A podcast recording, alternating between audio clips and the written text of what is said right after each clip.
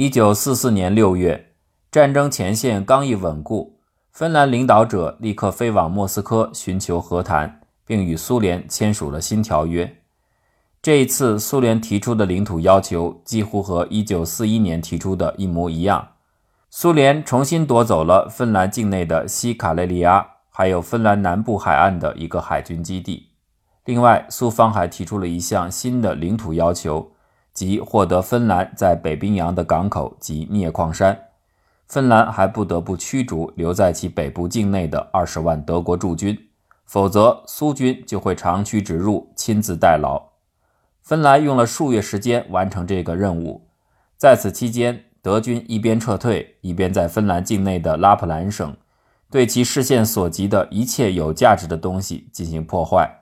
直到今天，还有很多拉普兰的人。为这个昔日盟友的翻脸感到愤怒不已。停战条约要求芬兰联合同盟国力量，对被指控为战犯的人员展开逮捕行动。同盟国界定的芬兰战犯是苏芬战争期间芬兰政府的领导者。如果芬兰不起诉自己国家的领导者，那么苏联就会亲自动手，并以严刑处之，很可能会将他们判处死刑。因此，芬兰被迫做出了在外人看来很不光彩的事，通过了一部追诉法，宣布芬兰政府领导者在战时采取的保卫芬兰的政策是非法的，尽管这些政策在实施时是符合芬兰当时的法律，并得到了广泛的支持。芬兰法庭裁定，战时总统吕蒂、战时总理兰格尔和林科米耶斯，还有战时外交部部长，另外四位部长。以及芬兰驻柏林大使获罪入狱之后，这些领导者在舒适的特殊监狱里刑满获释，大多数被重新选为或任命为政府的高层。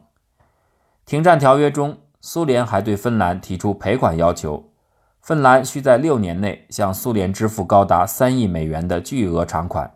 虽说后来苏联把赔款支付年限延长到八年，把金额降到二点二六亿美元。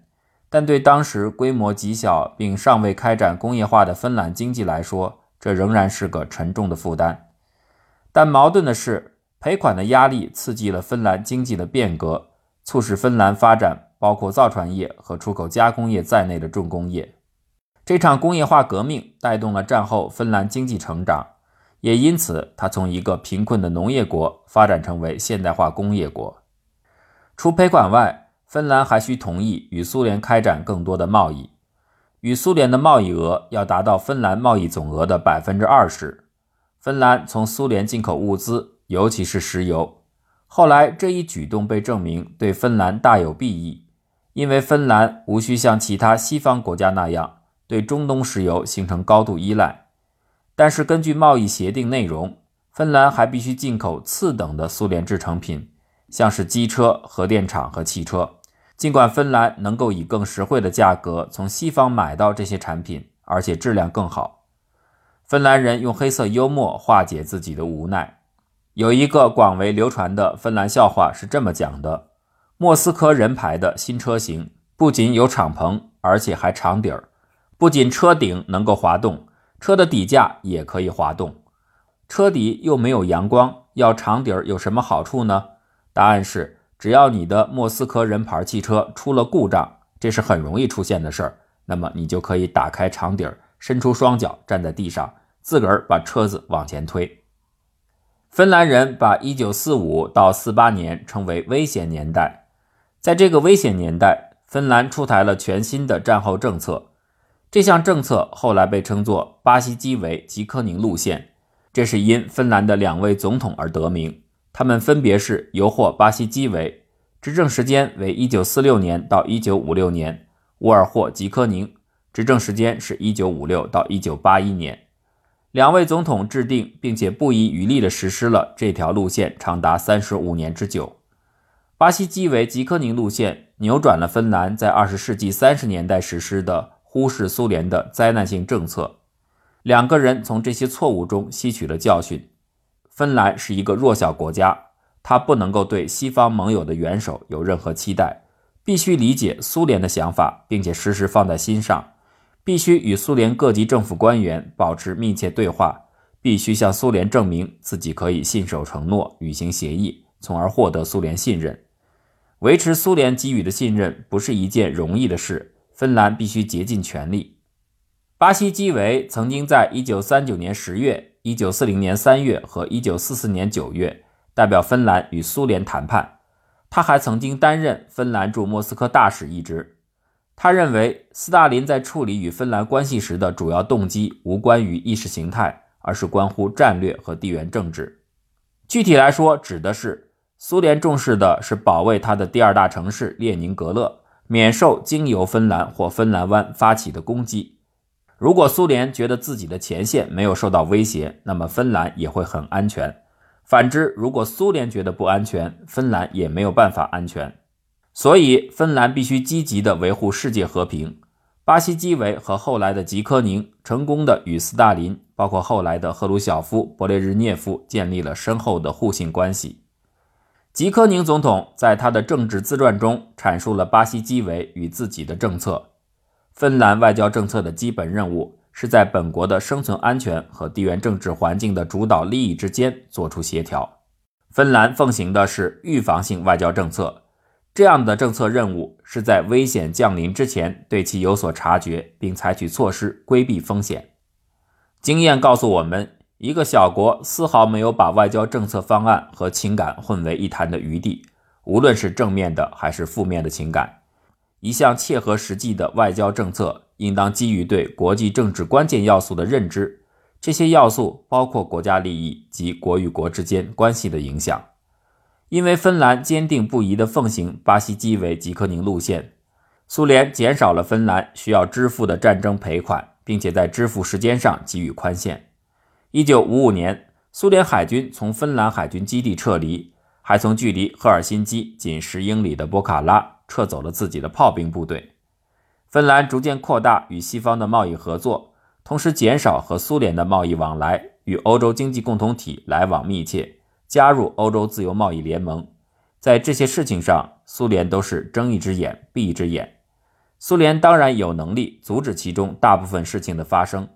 如果不是因为信任芬兰和芬兰的领导，并且有足够的安全感，苏联不会如此行事。在发展与西方国家的关系方面，芬兰努力避免让苏联觉得芬兰已经和西方的经济融合度过高，比如尽管急需马歇尔计划的援助。但芬兰仍然谨慎地拒绝了。在与欧洲经济共同体签订协议并加入欧洲自由贸易联盟的同时，芬兰还和东欧共产主义国家签订了一些协议，为苏联提供最惠国待遇，并且承诺芬兰给予欧洲经济共同体伙伴国的所有贸易减让，苏联也同样享有。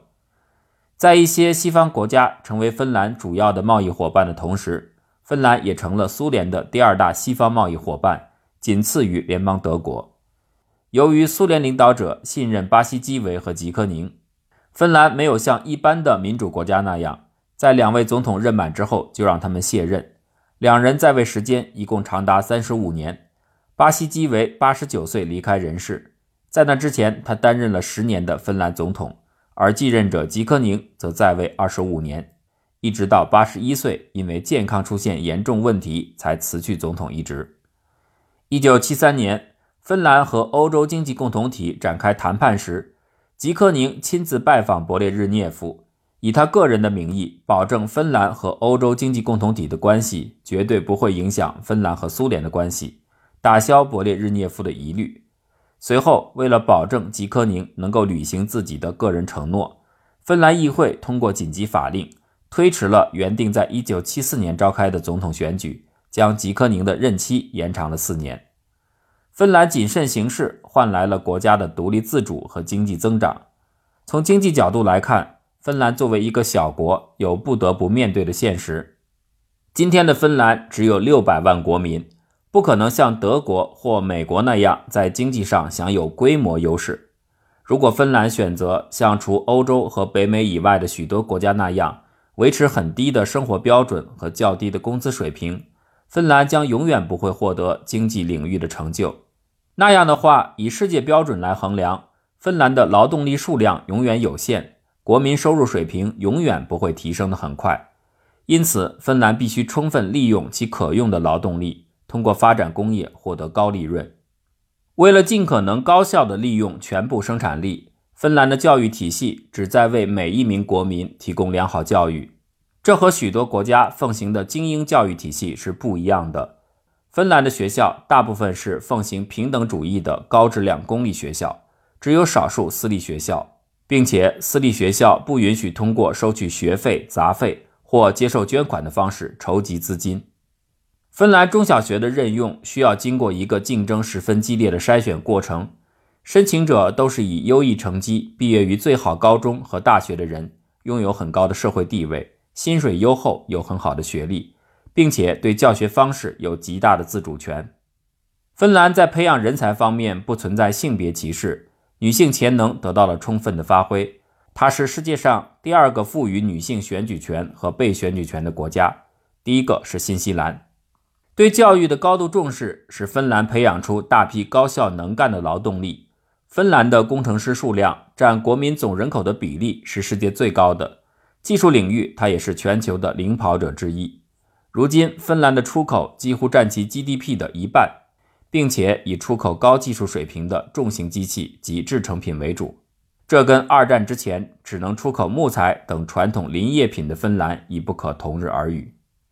芬兰在研发领域的私人投资和政府投资总数相当于该国 GDP 的百分之三点五，这几乎是其他欧盟成员国的两倍，几乎可以算得上是世界前列。出色的教育体系和高研发投入带来的结果是，仅仅半个世纪的时间里，昔日穷困的芬兰一跃成为全球首屈一指的富裕国家，其人均收入水平变得可以跟法德还有英国平起平坐。五六十年代，有研究者曾经问芬兰人为什么要实行那样的政策，为什么要进口那些质量不那么好的莫斯科人牌汽车，为什么那么害怕与苏联发生冲突？如果发生这样的冲突，盟国肯定会帮助芬兰的。芬兰人的回答停留在他们的国家记忆中，充斥着一种难以言说的苦痛。在一九三九年苏芬战争爆发之际。无论是美国、瑞典、德国、英国还是法国，没有人对芬兰伸出援手。这段历史告诫芬兰，芬兰的存亡和独立掌握在自己手中。不仅如此，只有当苏联感到安全并对芬兰委以信任时，才是芬兰可以心安之时。许多非芬兰人对芬兰当时的政策抱有无知态度，他们给这样的政策取了一个含有贬义的名词，叫做“芬兰化”。《纽约时报》一九七九年是这样解释芬兰话的：在一种可悲的状态下，一个弱小国家屈服于强大的邻国，对自己的主权自由做出可耻的、令人尴尬的让步。斥责芬兰话的人认为，芬兰的政策实质上是懦夫之举。确实，在当时，芬兰的很多举动吓坏了一众观察者。在美国或德国。绝对不会出现仅仅为了避免触怒苏联而推迟总统选举或总统候选人退出竞选这样的事儿。这些行为似乎违背了国家赋予公民的行动自由权。但是这里可以再看一下吉科宁总统的话：一个国家的独立自主并非是绝对，无需屈服于历史必然性的国家是不存在的。面对历史的必然性，芬兰需要比美国或德国屈服的更多。理由亦很明显，芬兰是一个小国，与俄罗斯共享边界，而无论是美国还是德国都没有这些问题。谴责讥讽芬兰化政策的人，又能为芬兰提供怎样的解决方案呢？是不是应该毫不顾及苏联反应，而再次承担与苏联发生冲突的风险呢？当西欧国家和美国的地缘政治环境与芬兰完全不一样时，他们无需面对芬兰的地缘政治困境。吉科宁对芬兰的外交政策做了一句浓缩的辩护：芬兰话不供输出。芬兰人展现出的强烈国家认同让人惊叹。不了解芬兰的人大概不会料到，这么小的一个国家竟然具有如此强烈的国家认同。毕竟从其他任何方面来看，它只是一个典型的斯堪的纳维亚国家。芬兰人的国家认同和对自己国家独特性的坚定认知。很大程度上源于优美、独特又高深的芬兰语，没有多少非芬兰人有胆量去学这种语言，还源于以芬兰语创作的口传史诗《卡勒瓦拉》以及在沙俄统治下长达一个世纪之久的独立自治历史。当时的芬兰就已经拥有自己的政府、货币与议会。进一步强化了芬兰人的国家认同的是世界人民对芬兰的音乐家、田径运动员、建筑师及设计师的认可。如今，芬兰人的国家认同还与该国在冬季战争中取得的军事成就紧密相连。